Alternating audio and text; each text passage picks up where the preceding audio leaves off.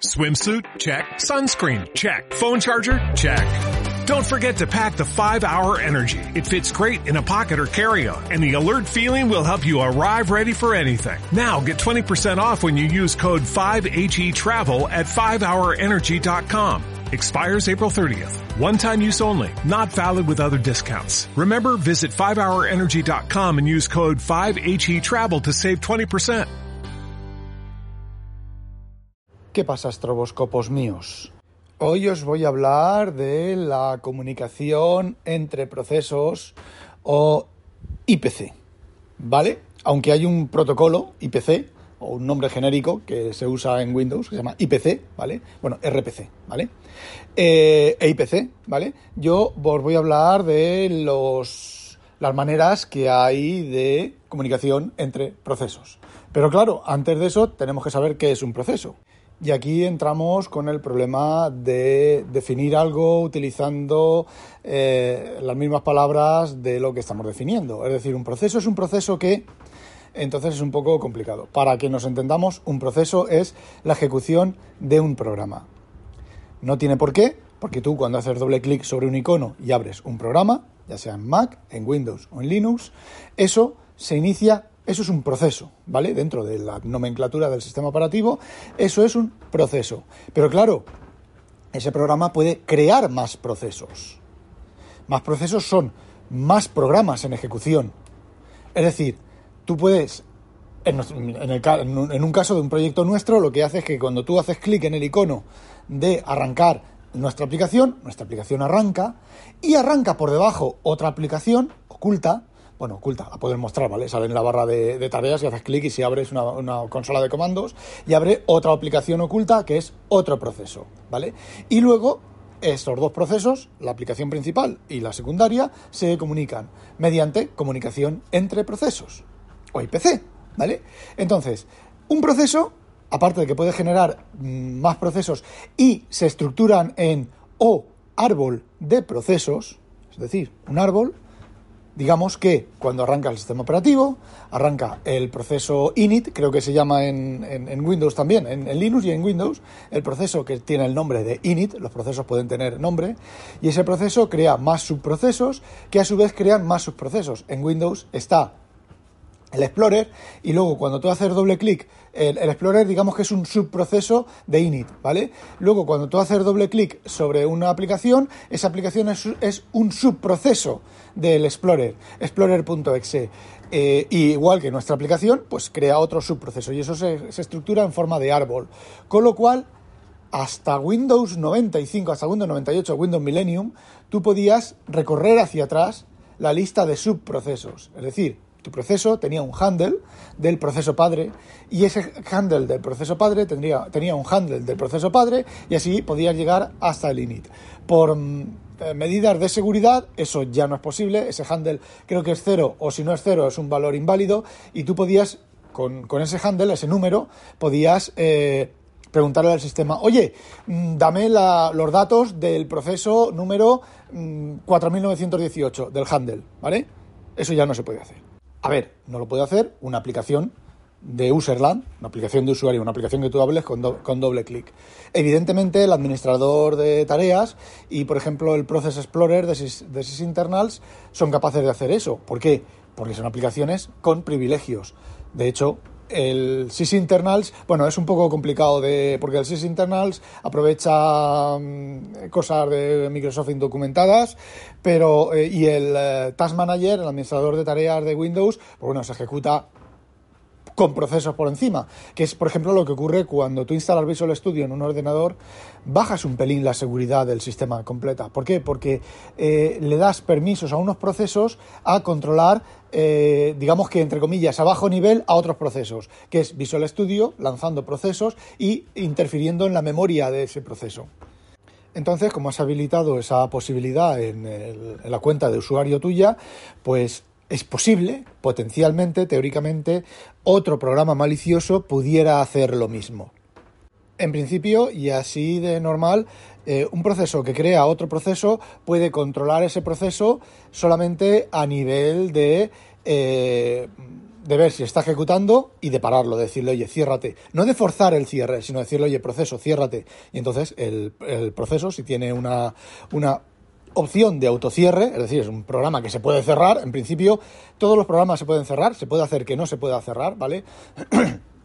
pero todos los programas en principio se pueden cerrar. Entonces, pues envía un VMKit y un VM Query Session, bueno, un, VM, un WM Query Kit, luego un VM Kit, luego un VM, vale, el sistema, y lo cierra el proceso, ¿vale? Bueno. Entonces, los procesos internamente, y esto ya sí que forma parte dentro del proceso, existen los threads y dentro de los threads o hilos existen las fibras. ¿vale? Que creo que es algo que Linux no tiene, no tiene fibras. Y creo que macOS tampoco tiene fibras. Que es algo muy importante y muy interesante, es algo que da una potencia increíble y que yo en mis 35 años de desarrollo jamás he tenido la necesidad de usar, ¿vale? Pero las tiene. A ver las ailas. Bueno, ¿qué es un thread? Un thread, digamos que es un bloque de código que se ejecuta de manera independiente y paralela respecto al proceso principal. Normalmente la interfaz de usuario está en el proceso principal, que, que, que es un thread a su vez, ¿vale? Entonces, digamos que el proceso principal tiene el thread principal, que ese se crea por defecto sin, ningún tipo de, intervención tuya y no puedes. Si tú haces una llamada a terminar el thread del sistema, el thread primario, ¿vale? De tu aplicación, de tu proceso, el proceso se cierra y se cierra la aplicación, ¿vale? bueno, y como decía, esa aplicación puede crear subprocesos, eh, threads, perdón, puede crear más threads. Y como ya os he dicho, un thread es un bloque independiente que se ejecuta en paralelo al principal. Esto trae una serie de problemas, por ejemplo, en aplicaciones que tú haces una aplicación, porque en principio el, un thread que no sea el thread principal no puede acceder a la pantalla, no puede acceder directamente a la pantalla. Es de ahí donde vienen los begin invoke, los invoke, los dispatcher y todo ese tipo de cosas que tienen, bueno, por ejemplo, C Sharp, el net, que tiene el net para facilitar que un thread eh, envíe mensajes, vale, que funciona así, eh, que un thread comunique y cambie cosas de la pantalla. Bien. Luego, dentro de un proceso puede tener fibras. Y fibras no es más que un pedacito de proceso. Es decir, tú, el thread, dice, tiene, crea un conjunto de fibras que también es un conjunto, un bloque de código que se va a ejecutar de forma independiente a los demás threads. Pero la diferencia es que solo puede haber una fibra en ejecución. Digamos, vamos a ver, imaginaos que tenemos que calcular, es completamente artificial, no tiene ningún sentido, pero eh, la idea se presenta... se presenta eh, bien, para, para, explicar lo que os quiero decir. Imaginaos que tenemos un, un thread que se encarga de cálculos matemáticos, ¿vale? Y ese thread tiene la opción de cálculo matemático, no de cálculos geométricos, ¿vale? Y ese thread necesita calcular, tiene para calcular, por ejemplo, el volumen, la masa y la superficie. Bueno, el volumen y la superficie, ¿vale? Y en un alar de, ingeniería informática del desarrollo, el desarrollador ha dicho, vale, pues mira, la función que me calcula la superficie es una fibra y la función que me calcula el volumen es otra fibra, ¿vale? Entonces, ¿qué es lo que ocurre? Cuando al proceso ese se le dice, oye, calcúlame la superficie de esta figura geométrica. El thread dice, vale, pues activo esta fibra que me va a ejecutar el, cálculo del, eh, de, la, superficie, ¿vale? Del área. Y cuando le digan, oye, calcúlame el volumen de esta figura geométrica, para esa fibra, o esa fibra está parada, ¿vale? Y arranca la otra fibra. Pero si el, el, programa llamante, o el proceso llamante, o la aplicación, o el thread llamante dice, oye, calcúlame el área y la superficie a un thread, ese thread tiene que, primero, poner en marcha la fibra que calcula la superficie, cuando esa fibra ha terminado, poner en marcha la fibra del eh, volumen. Creo que se pueden encadenar, es decir, creo que lo puedo decir, ejecuta esta fibra, ejecuta esta fibra, ejecuta esta fibra. Y conforme las has ido llamando a las ejecuciones, cuando una fibra termina, arranca la siguiente. No lo sé, ya os he dicho que yo eso no me ha hecho falta para nada, pero ahí está. Si está ahí es porque en algún momento dado a Excel o a Office o a alguna gran cuenta con alguna gran aplicación les ha hecho falta. Bueno, ya tenemos una más o menos clara la, cómo funcionan los, los procesos y los hilos, ¿vale? Los procesos es un árbol de procesos, los hilos no es un árbol de hilos. Los hilos son, eh, digamos que están al mismo nivel. Si una aplicación crea eh, cinco hilos, pues son cinco hilos, ¿vale? Tiene que mantener los handles de los cinco, los, digamos que el puntero a los cinco hilos por lo menos mientras los hilos están vivos y no, y no terminan y mueren. Los hilos pueden, pueden morir, puedes dejarlo morir o puede ser un hilo de un bucle infinito que no para hasta que no le dices que pare. ¿Cómo le dices que pare? Bueno, pues como comunicación entre hilos. Normalmente la comunicación entre hilos es tan sencilla como para tener, como tener una variable bool volátil, ¿vale? Y simplemente decirle terminar proceso igual a true cuando el proceso está dando vueltas, está ejecutando en, círculo y esa variable pasa a true, eh, la condición de bucle termina y el proceso sale y cuando termina la función que define al proceso, el proceso se muere y ya no es válido y ya ha terminado. Ya no hay nada más que hacer con ese proceso. Que básicamente un proceso, ya os he dicho, es un bloque de código. Es decir, tú tienes una función, eh, calcula superficie, o calcula superficie y área y eso es un bloque de código, ¿vale? Una función. Entonces, cuando tú creas un proceso, creas un proceso a partir de esa función. Y cuando has creado esa función, pues si esa función no termina nunca, el proceso se está ejecutando eh, infinito hasta que eh, matas la aplicación, pero eh, en el caso de que el proceso no termine, no termina quien lo mata es el sistema operativo cuando la aplicación cierra y, dice, uy, este proceso, va, todo fuera, lo elimino. Porque cuando una aplicación se cierra, el sistema operativo limpia el espacio de direcciones. Acordaros del capítulo sobre los, la memoria virtual y el registro y todo eso. El espacio de direcciones lo limpia. Y todo lo que hay ahí lo limpia. Con ayuda del microprocesador, da igual lo que se esté ejecutando, con ayuda del microprocesador, todo eso queda limpio como una patena y todo liberado y la memoria sin asignar y todo el tema. ¿Por qué? Pues para evitar, por ejemplo, nosotros tenemos nuestra aplicación principal, no se cierra. ¿Vale? Nuestra aplicación principal está construida especialmente para que no se cierre. Entonces, bueno, pues eh, cuando queremos cerrarla, porque tenemos que cerrarla para, los clientes tienen que cerrarla para mantenimiento, hay otro programa que la cierra. Fuerza el cierre. Actúa como, a ver, está ejecutando el task kill de, la línea de comandos, ¿vale?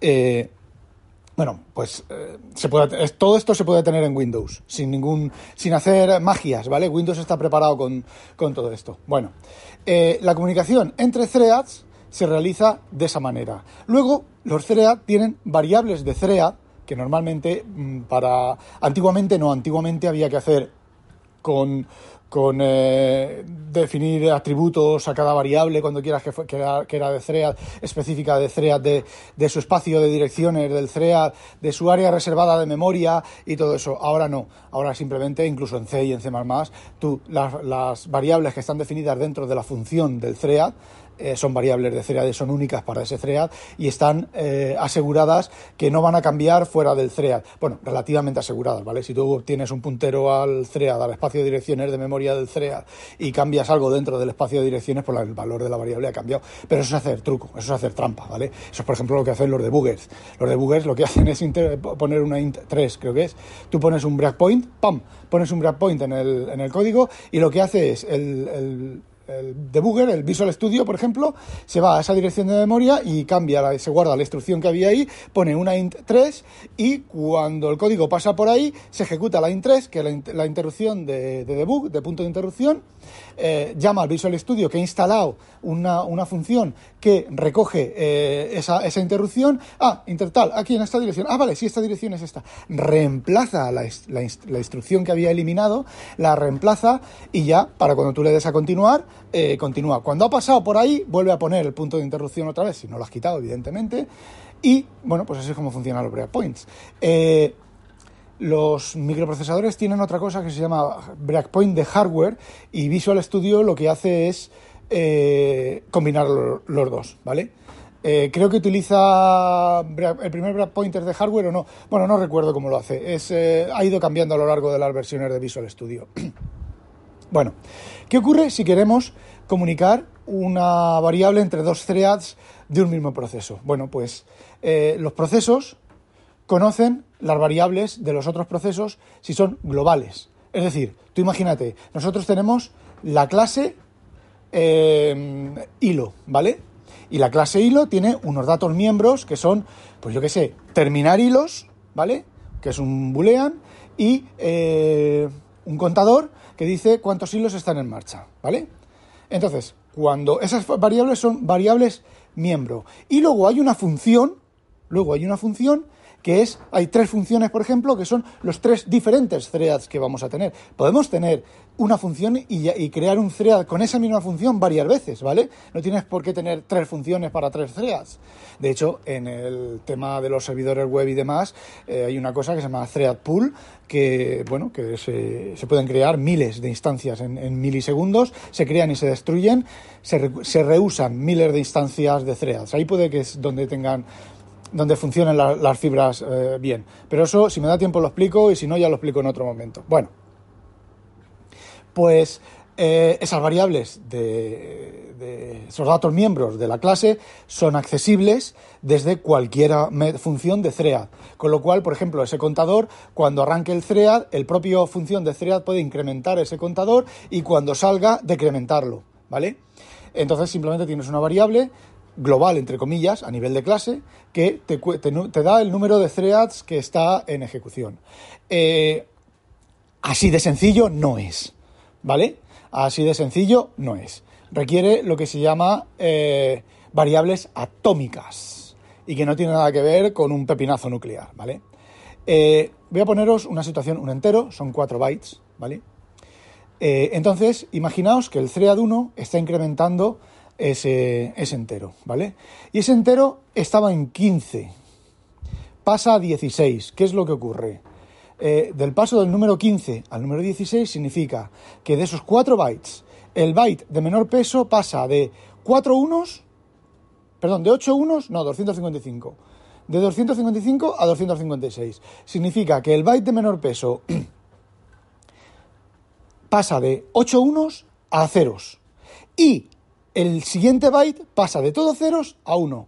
Pues imaginaos que en ese momento, en el momento en el que el, sistema operativo o el procesador está haciendo esa actualización, otro proceso incrementa el thread. ¿Qué es lo que ocurre? Que a lo mejor se encuentra esa variable justo en el momento en el que el byte de menor peso es todo unos y el byte del siguiente es un 1 también, con lo cual ya no es 256, es 400, 512, 511 creo que es, ¿vale?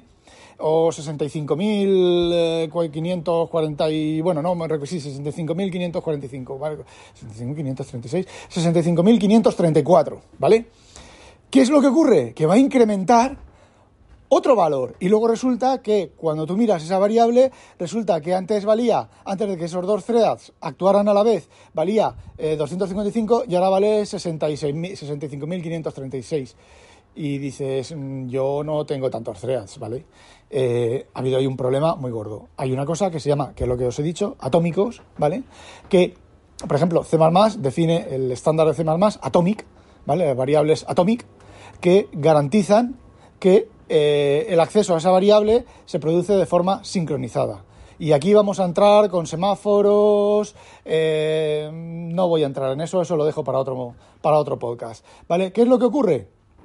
Que el, sistema, digamos que garantiza que se pone un bloqueo, y esto ayuda al hardware, esto es parte muy importante del hardware, se produce un bloqueo que mientras se está actualizando la variable, ningún otro puede tocar esa variable. Y cuando se ha terminado, se libera el bloqueo. Entonces, si dos threads intentan actualizar esa variable, el que primero entra, y siempre entra uno primero, no entran los dos exactamente a la vez, en un multicore, en un multicore es muy complicado porque sí que pueden entrar exactamente a la misma vez.